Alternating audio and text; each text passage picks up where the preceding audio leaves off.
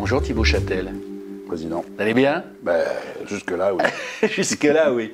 Chers petits observateurs, on va vous parler du paquebot France. Alors le paquebot France, c'est comme le Concorde, c'est comme l'Orient Express, c'est mythique. Mais on sait que vous allez vous dire pourquoi sur une chaîne de voitures, on nous parle du France? Pour deux raisons. La première, c'est que j'allais dire c'est toutes les valeurs POA, puis c'est la mobilité, malgré tout. Mais surtout, et c'est pour ça que vous êtes là, Thibault, vous êtes, je te tutoie parce qu'on se connaît pour ces. Tu es producteur, tu as ton émission, ta société qui s'appelle La Belle Image, oui.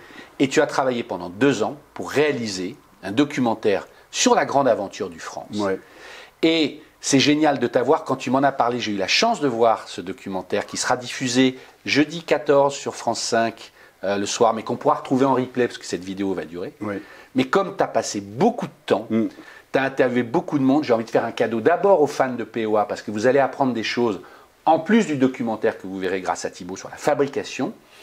Et euh, pour ceux qui ne nous connaissent pas mais qui ont envie de comprendre cette histoire, qui est l'histoire de la France, mais j'insiste, c'est pas un documentaire nostalgique, ça parle beaucoup du présent, c'est ce cadeau qu'on vous fait ce soir. Alors moi j'ai une première question, j'en ai plein dans la tête, pourquoi le France? Pourquoi tu t'es lancé dans cette aventure? Alors, j'avais repéré que sur France 5, le jeudi soir, il y avait une nouvelle case qui s'appelle Science Grand Format qui marchait très bien. J'avais remarqué aussi qu'ils faisaient beaucoup l'Égypte, les Mayas, des choses comme ça. Bon, je disais, c'est pas trop ma cam. Et un soir, je vois un film sur le Concorde. Un film formidable. Il s'appelle Concorde, le rêve supersonique. Je vois ce film, je suis complètement scotché parce que c'était toute l'histoire du Concorde, la technologie, comment ils font pour faire voler ce bazar-là qui normalement ne doit pas voler. Et je me dis, en voyant ce film, je me dis, mais il faut faire le France, parce que c'est à peu près la même histoire, c'est à peu près la même époque, une fin aussi un petit peu piteuse. On est dans des. C'est les 30 glorieux, c'est quand tout est possible. Et le lendemain matin, j'ai un coup de chance assez extraordinaire. Je suis dans le bistrot à côté de France 5 parce que j'ai un rendez-vous avec un réalisateur pour autre chose avec des gens de France 5 et passe devant moi la responsable de la science, que je connais très bien. Et je lui dis, Isabelle, je, je- je- je- je lui dis la vérité, je lui dis, j'ai vu le film sur le Concorde hier soir, formidable, passionnant, mais vraiment, mais j'étais sincère. Et elle me dit, ah bah je suis content que ça t'ait plu. Et je lui dis, mais tu sais, je crois qu'il faut faire le paquebot France. Et elle me fait, J'adore, ça c'est la vie en fait. ça, c'est la vie. Voilà, ouais. Et là, je me dis, ah, là, j'ai marqué un petit point. Ouais. Donc, retour au bureau, tout le monde au boulot, trouvez-moi tout ce que vous avez sur le France, il faut faire de l'histoire, mais aussi de la science, de la technologie. Donc, il faut trouver tout ce qu'il avait de nouveau, on se met au taf. Et puis, on, leur- on lui fait euh, 15 feuillets euh, qu'on lui envoie, euh, je sais pas, trois semaines plus tard, en disant, bah écoute, voilà, voilà, voilà. Tu vas un peu vite pour Pardon, ceux qui ne sauraient pas. pardon. Non, non, non, non, mais je, je, toujours pour ceux qui ne savent pas comment ça marche, justement, la production Mm, télévisuelle. mm. C'est-à-dire que tu vas faire une note d'intention, on va dire, où tu. Tu vends sur plan, tu Un vends feuillet, sur plan. c'est une, pla- c'est une page, hein, Oui, tu vas oui, écrire pardon. quelque part. Et là où tu vas donner les angles, parce qu'on peut le prendre par tous les bouts. euh, Alors- et, et- et là, tu n'avais aucune matière, tu connaissais, enfin, à part comme nous. Bah, tous, J'étais mais- comme tout le monde, j'avais Ouais. lu deux, trois trucs. Alors, surtout, on est allé chercher, comme c'est pour une case science, science et technologie, fallait trouver tout ce que ce bateau avait de révolutionnaire, de nouveau. Alors, on a fait un petit voyage au Havre, où il était exploité. On a fait un petit voyage à Saint-Nazaire, où il a été construit. Et puis là, on a fait des pré-interviews, on a récupéré beaucoup de matériel. Avant, non, là, tu avais, déjà eu le- t'avais déjà le green light ou même pas? Euh, Ouais. le, Enfin, le, le go, allez-y. J'avais fait quand même un week-end, j'avais quand même fait un week-end de voyage pour aller euh, euh, voir les musées, récupérer de la, et puis récupérer de la doc, des bouquins. euh, Ouais, parce que, bon, euh, Mais à ma grande surprise, parce qu'on en parle depuis deux ans, hein, Ouais, c'est pour ça ouais. que j'étais trop content de le voir, je, je suis tellement fier de, de- de toi et de, et de votre, ce que vous avez fait. Mais il n'existe plus ce bateau, il n'y a presque plus rien. C'est-à-dire qu'en termes de, physiquement, tu m'as dit, il reste les lettres. euh, alors mais- les lettres, elles sont, elles sont au Havre, dans un hangar. On les a, on a même filmé devant, évidemment. Et à Saint-Nazaire, euh, dans le musée qui s'appelle Escale Atlantique, il y a quelques meubles. Il reste des choses qui ont été récupérées, notamment quand le bateau était en train d'être découpé au- euh, en Inde. Là, il y a des types qui sont partis des espèces d'Indiana Jones de la truc, qui sont allés par exemple récupérer le nez, que maintenant on peut voir au Havre, hein, vraiment le, Ouais, le, le- les- le les bout du là, nez ouais, du France, ça, ouais. le bout du nez là. Euh, ils ont récupéré des assiettes, ils ont récupéré des meubles, ils ont récupéré des, quelques grandes fresques. Euh, Il y a des trucs à droite à gauche quand même. En, en- en deux mots, juste avant de revenir sur le pour que les gens comprennent, le bateau sort quand, il finit quand, et il a une deuxième vie. C'est pour ça qu'on en parle. hein. le, le- le bateau, alors, son premier voyage en 62, c'est fait, euh, il y a un premier voyage en janvier, mais la, vraie, première transatlantique, c'est-à-dire Le Havre, New York, c'est février 62. Et il va s'arrêter en 74, peu après l'élection de Giscard d'Estaing. Donc en fait, il va être exploité sous le nom de France pendant 12 ans. Ensuite, il va rester au quai de l'oubli jusqu'en 78. Le quai de l'oubli, c'est le 79. surnom qu'on a donné. Bah, c'est stocké au au, bout du, Ouais, au, ouais, bout, au bout du port. Il est, il y a même, il est devant un pré. Il y a des vaches dans le pré. Il y a trois pauvres bouts. Il y a quatre marins à bord qui essayent de le- de l'entretenir un peu. Là, il va être vendu à un Norvégien qui lui va le transformer en bateau de croisière. Alors que c'était un liner, c'est un bateau qui fait la ligne euh, Le Havre, New York, New York, Le Havre, c'est c'est le train. C'était avant l'aviation, hein, il faut Oui, comprendre. oui, bah oui. C'est- Tout ça naît dans des, c'est les années 20, 30, etc. On prenait le bateau, il fallait 5 jours. Ouais, Donc ouais. comment euh, euh, occuper les gens C'était très prestigieux et luxueux de voyager à bord. Quoi.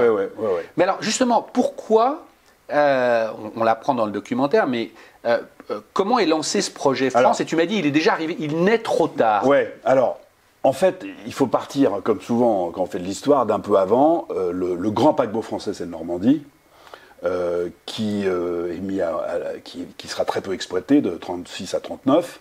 39, la Compagnie Générale Transatlantique, en voyant la guerre arriver, fait oulala, oulala, il va mettre le bateau à New York en sécurité, au pire 88, qui est le pire de la, cons- de la- de la Compagnie Le quai. Générale Transatlantique. Le quai Le quai 88. Et ils se disent, on le met là, on le met là. Manque de chance, les Américains réquisitionnent le bateau quand ils rentrent en- dans la Seconde Guerre mondiale. Et ils sont en train de le transformer en transport de troupes. C'est on retire les meubles, on bouche les hublots, on, on en fait un bateau militaire. Il y a un feu à bord et le bateau va être euh, va verser parce que c'est les pompiers de New York qui vont éteindre le feu et pas les pompiers maritimes. Euh, L'eau se transforme en glace parce qu'il fait très froid et le bateau va verser et va rester. quand on voit les images, on a horrible.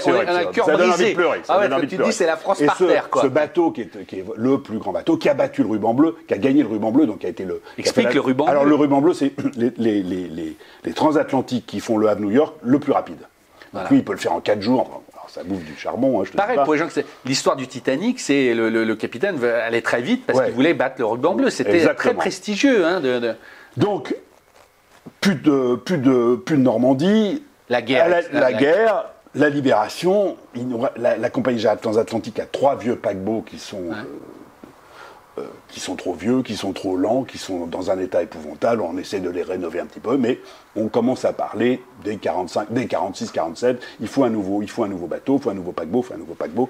Et en fait, la décision va mettre quasiment 10 ans à être prise. Parce que c'est la quatrième République.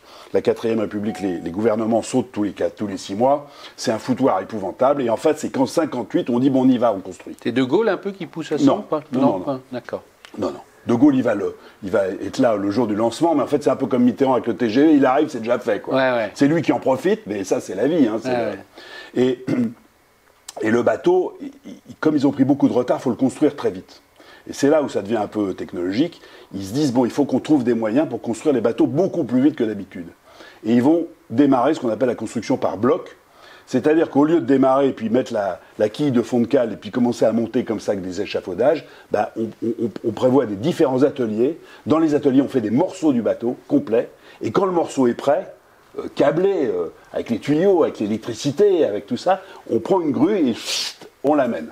Et et on monte le bateau comme ça par bloc. C'est un gros Lego. C'est un gros Et Lego. ça, c'était une première. C'est une première. Et ça leur permet de faire le bateau en 4 ans quand on mettait beaucoup plus de temps. Alors, on compare avec aujourd'hui. À l'époque, ils portaient des paquets de 50 à 80 tonnes. Aujourd'hui, ils portent des paquets de 1200 tonnes. Tu verrais la grande, le, le très grand portique à Saint-Nazaire. Il faut aller visiter les chantiers de Saint-Nazaire, c'est passionnant. Ça se visite publiquement Oui, oui, ou- ça se visite. Oui, oui, il y a des On visites. paye un petit ticket. Oui, tu ou- payes un ticket, il y a un petit bus qui on t'explique et on te montre tout. C'est une ville, hein, il y a Ouais, 10 000 ouais. employés, c'est un truc.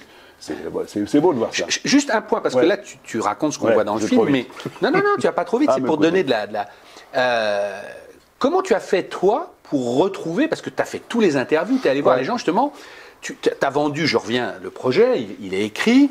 On te dit, OK, allez-y. Ouais, ouais. Il a fallu que tu retrouves à la fois des gens qui avaient travaillé, et il y en a Oui, il y en a, ouais. qui sont pas, enfin, qui sont encore en forme, on va dire. Bah, et puis en même temps, tu es allé voir en parallèle, et c'est ça l'intérêt, j'insiste vraiment de ce documentaire, les croisiéristes d'aujourd'hui qui te disent voilà tout ce que le France nous a apporté. Mais comment tu as fait? On prend son téléphone, on dit bonjour, je suis Bah, Thibaut Châtel, je travaille chez PO. exact- exactement, je suis Thibaut Châtel, je, ferai- je prépare un film pour France 5, ça va s'appeler ça, on cherche ça, etc. Alors, on a eu des têtes de pont, si tu veux. Il faut trouver des têtes de pont. C'est-à-dire qu'au Havre, par exemple, il y a une association qui s'appelle French Line, qui, conserve toutes les archives de la Compagnie Générale Transatlantique, donc du France, Là, il y a une patronne, elle s'appelle Marianne Duboulet. Je me débrouille pour aller dans son bureau pour lui dire. Ah, tu l'interviews dedans, elle Oui, j'interviewe, mais à l'époque, il y a deux ans, je lui dis s'il vous plaît, faut me donner de l'aide. Et elle me dit ah, faut lire tel livre, faut appeler Monsieur Tartampion qui était euh, commandant du bateau, Monsieur Tartampion qui était second lieutenant. Et elle me, tu, tu comprends, faut trouver des, Bien des sûr. têtes de pont. Mais ce qui est génial, c'est que tu as retrouvé des gens qui ont, qui ont travaillé Ouais, dessus, ouais, quoi. ouais, Donc là, c'est passionnant. Et je dois dire aussi qu'il y a des gens qu'on a interviewés et qui finalement sont pas dans le film parce qu'on aurait fait un film de 3 heures ou de 4 heures. Mais on a eu un commandant, on a eu un cuisinier, on a eu un maître, de- un, un maître d'hôtel, on a eu des. Bah oui, c'est des messieurs, ils ont 80 ans, ils sont en pleine forme, hein. ils Ouais. sont très bien. hein. Alors, je reviens sur la partie technique. Du, Ouais. coup, tu dis il y a eu ces blocs, mais on voit dans le film, parce qu'il y a beaucoup d'images d'archives Mm. avant de venir sur les, les Alors, croisières C'est un modernes. bateau qui a été beaucoup filmé. Voilà, c'est ça qui est Et génial. sa construction Ouais. aussi. Mm. Donc ça, on achète à l'INA, mais on voit, par exemple, moi j'ai été très étonné, il dessine les plans à même le sol, donc dans une pièce, il y a un hangar qui Ouais. fait 100 mètres, quoi, Alors, je sais pas. Ça, c'est pas à l'INA, c'est. c'est, euh, Il y avait des images à la Cinémathèque de Bretagne, des images à la Cinémathèque de Normandie, des images chez Frenchline, des beaucoup d'images à Saint-Nazaire. Euh, tous ces gens-là, ils gardent, ils ont des fonds de, de- des fonds d'archives. D'accord. Avec des photos, des films. Alors parfois ils nous ont sorti. Alors attendez, euh, par exemple quand on est allé, euh, quand on est allé au, au bassin des Carènes. Explique euh, ce que c'est, Alors hein. le bassin des Carènes, c'est un- une piscine. Si On va en un petit bout de film que tu nous as prêté, on va montrer, mais c'est une énorme piscine. Disons, C'est une énorme piscine. Ouais. Et cette piscine, dans cette piscine, bah, on met des coques en- à une échelle qu'on décide, et puis on voit comment la coque va réagir. On fait différents essais de coque. On le fait encore aujourd'hui. On Hein. le fait encore aujourd'hui. Alors, c'est plus au même endroit. Là, on c'était dans le 15e. À l'époque, maintenant, c'est à Val-de-Reuil. c'est- Enfin, ça a changé. Mais le système est à peu près le même, sauf qu'à l'époque, on testait beaucoup de coques. Aujourd'hui, on fait tout en numérique. En numérique. Et puis, quand on a une bonne coque, on la teste. Ouais. À l'époque, les, les coques sont, sont- sont- sont faites en paraffine. Donc je vais là-bas, on filme, etc. L'ingénieur d'aujourd'hui qui nous explique ce que C'est que l'hydrodynamique. ouais. C'est quoi l'hydrodynamique? On veut un bateau rapide, on veut un bateau confortable. Ah, parce qu'ici, il doit être les deux, alors il faut faire des concessions. Ce, ce n'est que des concessions. Et je lui dis, vous n'avez pas des images de l'époque, etc. Vous n'avez pas des images Et il dit, je crois que monsieur machin, au deuxième étage, euh, alors on y va, on va voir monsieur machin qui fait, ah oui, oui, oui, j'ai les images. Là, il ouvre une, une pauvre armoire, il se met à quatre pattes dans son armoire et il sort. C'est qu'on lui a pas demandé pendant 40 ans. hein. Et il sort des bobines 35 mm. Génial. Et il dit j'ai ça, mais je sais même pas comment les lire. Je dis écoutez, si vous voulez, vous me les confiez. Je vais faire un télécinéma par immersion, je ferai laver le négatif C'est ensuite. quoi un télécinéma par immersion? Bah, si tu veux, on, on- on filme le film de manière très ouais. propre. Alors par immersion, c'est-à-dire qu'on lave en même temps pour que ça soit toujours propre. Ensuite, on le rince pour que Mmh. voilà. Et on a le film en numérique. D'accord. Donc je leur ai dit, je vous fais un deal, vous me donnez le- votre- vos, vos- vos- vos vieilles bobines, moi je fais des télécinémas, je vous donne le film en numérique pour vos archives, et puis moi je l'utilise pour le film, ça vous va, tout le monde est content. Bon, un bon deal. Et là on découvre énormément de- de- d'images tournées en 35 mm, en noir et blanc, mais en 35 mm, donc une super qualité d'image. Et les mecs à l'époque, ils sont allés filmer tous les essais. Et là on a, je sais plus, euh, 40 minutes de tournage du, des, des maquettes du de l'or, ouais. Oui, et puis alors t'as des types, ils sont tous en blouse blanche, cravate, Cravate, avec des télécommandes pour faire les Ouais, essais de manœuvrabilité du bateau. Voilà. Alors c'est une, oui, il y a un- presque un travail de- d'enquêteur, quoi, de recherche. Et puis on trouve un truc, et puis t'as un premier type qui te dit, ah oui, mais vous devriez appeler machin parce qu'il travaillait sur les stabilisateurs. Boum, Alors- on le retrouve le mec. T'en parles justement. Ouais. Alors, Ça a été, il y, avait des trucs très modernes et à la fois anciens, mais parle des stabilisateurs parce que c'était une Alors- première. Il fallait qu'il aille vite, mais qu'il reste très confortable Voilà. parce que ça allait être un, un- un Alors- bateau de luxe. Raconte. parce Alors un bateau, ça- un bateau en deux mots, ça tangue, hein, ça, ça avance et puis ça tangue. Ouais. C'est déjà dur à supporter. ouais. Et le- quand ça fait comme ça, sur le côté, hein, quand ça fait comme ça, ça roule. Et ça, à tanguer, c'est ça. que Ouais, J'apprends. et, et rouler, c'est ça. Alors Attendez. rouler, rouler sur un bateau, si tu veux rendre tous les passagers malades, il n'y a pas mieux. Le roulis, Ouais. personne ne supporte le roulis. Le tangage, tu le supportes parce que ça va avec la mer. Bon. Ouais. Après, pour moins tanguer, tu, tu réduis la vitesse. Bon, ça, c'est le boulot du commandant. Le roulis, on pouvait rien y faire. Donc les mecs se sont dit, qu'est-ce qu'on peut faire? Et ils se sont inspirés de l'aéronautique et ils ont fait des stabilisateurs. C'est-à-dire que sur le côté du bateau, sous la ligne d'eau, Ouais. de chaque côté, tu as deux stabilisateurs qui sortent Des ailes hein, qui des, sortent. des ailerons qui font 8 mètres de long chacun, et, et qui vont stabiliser le bateau avec un, un gyroscope, et qui vont, en fonction du roulis, remettre toujours le bateau hop, pour le pour le sta- pour le pour l'empêcher de rouler. Alors ça le ralentit un peu, mais d'un seul coup, les passagers n'ont plus cette. euh, C'est James Bond, là, on voit. Ah c'est. James Bond. oui. Et tu m'as dit, il y avait un type qui ne s'occupait que de ça. Oui, son boulot, c'est-à-dire je les sors, je les sors pas, parce qu'il fallait faire des calculs de vitesse, des calculs de moyenne, ça faisait consommer un peu plus. Et ce type, par un autre euh, ingénieur, il nous dit, mais je crois qu'il est à Orléans, il s'appelle Jean-Louis Quémar. Alors, euh, Orléans, Jean-Louis Quémar. euh, allô, monsieur Quémar Oui. Euh, Vous étiez, euh, vous étiez officier à bord du France. Bien sûr Vous occupiez des stabilisateurs. Oui, les stabilos Les stabilos Oui, c'était moi Bon, allez, zou, Orléans, on y va, on le filme, quoi. Et tout ça, on le voit dans le documentaire. On va, on va, ouais, ouais. on va- on va pas tout révéler parce qu'il faut, il faut laisser, mais je reviens toujours sur la construction du film. Euh, il y a quand même aussi deux autres choses. Tu disais qu'il est sorti un peu tard, mais en même temps, il avait un avantage, il était beaucoup plus léger que les autres bateaux. Il y avait des innovations encore. Par exemple, il y avait un- une station de... de Désalinisation, de- Alors, le, le- le- le France, il fait à peu près 30 000 tonnes, le, Normandie en faisait 55 000, Ouais. donc euh, tu vois, il fait 25 000 tonnes de moins. Donc il y a eu plein de solutions trouvées sur la construction, la soudure, l'utilisation de l'aluminium, beaucoup de choses, et aussi, le, bon, un bateau comme ça, pour faire la traversée, il fallait qu'il transporte à peu près 5 000 tonnes d'eau douce. Ils se sont dit comment on va économiser ça, donc ils ont installé des systèmes pour dessaliner. En fait, le, le bateau fabriquait sa propre douce. C'est génial, on n'y pense pas, mais euh, Voilà, c'était. euh, voilà. euh, alors j'ai vu que dans le cahier des charges, ça m'a fait rire, il fallait qu'il puisse porter, je sais pas, 1500 personnes, sans voiture. Il fallait quand même. Oui, parce que la- le, le grand luxe à l'époque, on va, on va aux Amériques, bah, on part avec sa voiture, on met sa voiture dans la cale et quand on arrive, on vous sort, Ouais. on vous sort votre Dauphine et vous partez avec votre voiture. Alors, c'est c'est une autre partie. On, là, on parle du Concorde, il y a le prestige.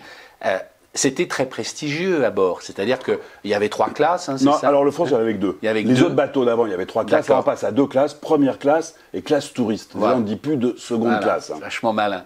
Mais toute l'idée déjà des transatlantiques, c'est comment occuper les gens à bord. Ouais. Mais on fait travailler un peu comme à l'époque du Normandie, comme sur le Queen Mary, le meilleur du savoir-faire français. Ouais. Il y a des décors encore, on voit plein de photos. Ouais. C'est somptueux, c'est délicieusement années 60. On se croirait dans Jacques Tati, mais tu as Voilà. retrouvé plein d'images. Alors, ça, il y a eu beaucoup de photos. On a filmé aussi des meubles chez Frenchline au Havre. Ils ont gardé euh, des fauteuils, des chaises, des tables. Tout ça, c'est gardé sous des bâches plastiques, etc. Très bien. Donc, on a pu même nous-mêmes filmer beaucoup d'objets, beaucoup de. Alors, tout est en. Il n'y a pas de bois à bord hein, sur le bateau. C'est parce qu'il Ah y a l'angoisse du bois, de l'incendie. C'est une des grandes angoisses des, des gens qui fabriquent Ouais, des tout bateaux. est compartimenté et, tout est en, Et, et donc, en fait, il faut utiliser de l'aluminium parce que c'est la nouvelle grande matière, c'est léger. Enfin, l'alliage d'aluminium, euh, aluminium et magnésium, bon, on va pas Ouais. rentrer trop. Alors, toutes les superstructures, c'est-à-dire tout ce qui est au-dessus de la coque, ça- tout ça, c'est de l'alu. Les cheminées y compris, les, les embarcations de secours sont en aluminium, mais les cloisons sont en aluminium, les, les portes sont en aluminium, les meubles sont en aluminium. Euh, c'est vraiment le grand savoir-faire français. On fait, on fait, on fait énormément de choses en aluminium. Il y a des cloisons qui font euh, 4 mm, qui sont, c'est de l'alu. Alors, c'est somptueux à bord parce que tu là, on parle de la technique, Ouais. mais la déco, les fauteuils, Ouais, euh, ouais. la table, enfin, c'est caviar champagne et. Alors euh, c'est caviar champagne en première classe, mais en classe touriste, euh, ils ont compris qu'il fallait quand même que tout le monde ait de la bonne, de la bonne bouffe. Et la, la cuisine est très très bonne. Euh, Il y, a le- il y, a, y y beaucoup de livres de gens qui ont, qui ont fait, qui ont fait le voyage qu'en classe touriste et qui racontent quand même qu'ils avaient beaucoup beaucoup monté le niveau. Peut-être un peu trop parce que ça coûtait très cher et ça, ça, ça Ouais. coûterait un peu la vie du bateau. quoi. Alors justement, euh, l'histoire est, est- est là où elle est un peu triste, c'est qu'à peine sortie, la concurrence de l'aviation fait que. Bah, euh, comment ça va se passer bah, ces, si tu ces veux- années d'exploitation bah, Parce que c'est. en 62, le bateau est mis à l'eau. Il y a encore beaucoup de gens qui prennent le, le bateau, pour, enfin qui prennent le liner pour faire la traversée. Mais 60, c'est le Boeing 707 qui commence déjà à beaucoup démocratiser. euh, hein, c'est plus le Super Constellation qui met Ouais. trois jours, hein, le 707. Et bon, alors euh, ça marche quand même pas trop mal. Euh, la compagnie pense à faire quand même des croisières de temps en temps l'hiver, parce que là l'hiver il est un peu vide le bateau. Assez vite, hein, parce que les gens prennent l'avion. Et puis la grande catastrophe, ça va être 70 avec le 747 qui prend à peu près trois fois plus. Avec, pardon, avec le 747 qui prend à peu près trois fois plus de passagers que le 707. euh, Et qui va traverse en plus 7 vite, heures, quoi. Qui traverse en 7 heures, euh, qui coûte plus très cher. euh, Et puis 73, le premier choc pétrolier. Et là, le coût d'exploitation du bateau pour la partie euh, mazout multiplie par 4. Donc là, on commence à dire, bon, on va plus faire la traversée en 5 jours, on va la faire en 6 jours. Ah oui, tu fais en 6 jours, mais il faut nourrir les gens une journée de plus, enfin 24 heures de plus. Oui, parce qu'on dit on va vendre. L'idée, c'est n'allez pas vite, prenez le temps de vivre, c'est du voilà. luxe, Mais quoi. Ouais. Tout est un peu à la bourre. Il est décidé trop tard, construit trop tard, mis à la... il, il aurait eu une beaucoup plus belle vie s'il avait été fabriqué 10 ans avant, grosso modo. Je vais te le ouais, faire. ouais, voilà, ouais. voilà. Et- Euh, donc il arrive à un moment, on est en 74, Giscard a promis qu'il allait maintenir le bateau, et puis il arrive au pouvoir, Chirac Premier ministre, là ils font les comptes, le bateau perd à peu près l'équivalent de 100 millions d'euros par an, que l'État paye à la. la Oui, c'est l'État était coactionnaire Voilà, de, de- bah, la ouais. CGT, la Compagnie Générale Transatlantique. Ouais. On disait la CGT, mais il faut essayer d'éviter de, de mélanger avec le syndicat. Euh, il lui manque 100 000 l'équivalent de 100 millions d'euros par an. Bon, à un moment, ils disent, bah, on, on arrête. Et la compagnie voulait commencer à transformer le bateau pour faire de la croisière. Parce que ils se disent, bah, y a- on n'a plus de clients pour, pour faire la ligne. En revanche, on a peut-être des clients pour faire des croisières dans les Caraïbes, etc.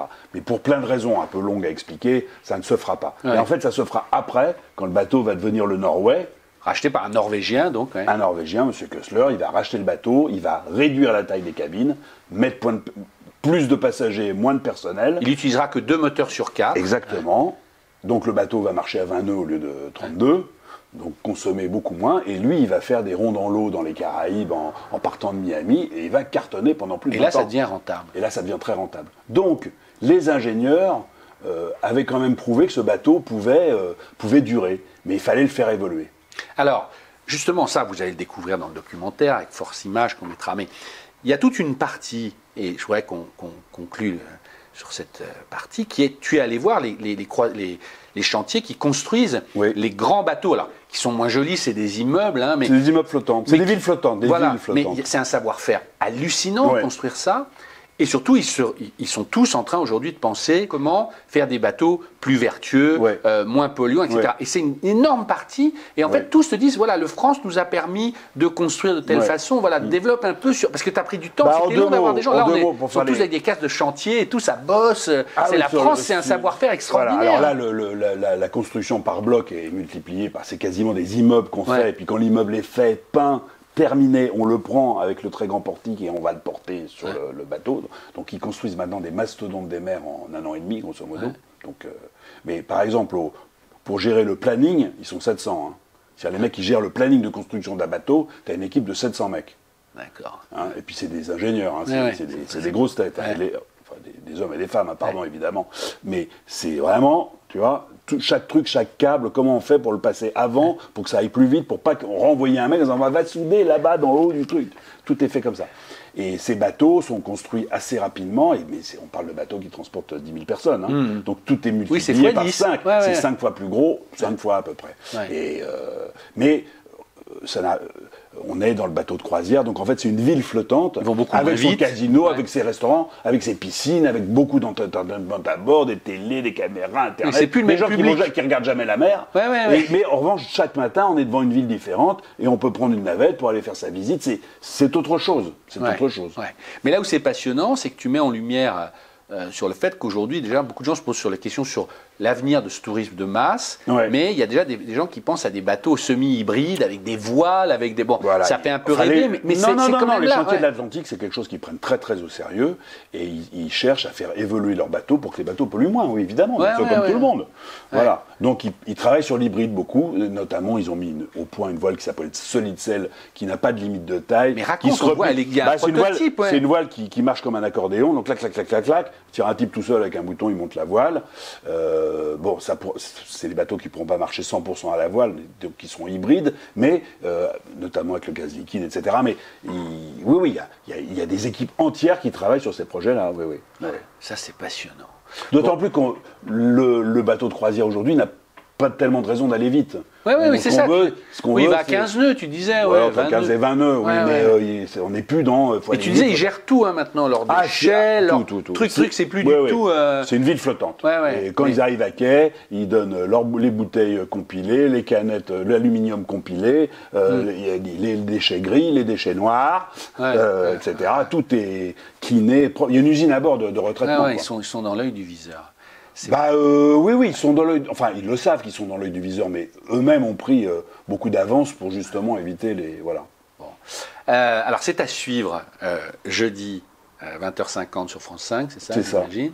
Euh, si vous regardez ce reportage après, ça sera en replay, je pense, pendant quelques semaines. Oui, en sur, général, le, sur le site France.tv. voilà, ouais. c'est pendant un mois ou deux mois Bah, c'est presque deux mois maintenant. Deux mois. Ouais. Mais après, si des gens voient cette vidéo dans trois mois, il y aura un CD peut-être que tu sortiras ou. euh, Le problème, c'est que quand on fait des DVD aujourd'hui, on les Ouais. vend plus, donc parce que les gens veulent plus de DVD. ils veulent- Ouais. Voilà. Donc, euh, ça sera probablement donné à une plateforme de SVOD, c'est-à-dire que tu payes 1,50€ et puis tu visionnes le film. Quoi. Alors, ça c'est pour la petite histoire entre nous. Il y a eu un documentaire sur le Titanic Ouais. qui est passé sur France 5, qui a fait combien de spectateurs? 1 300 000.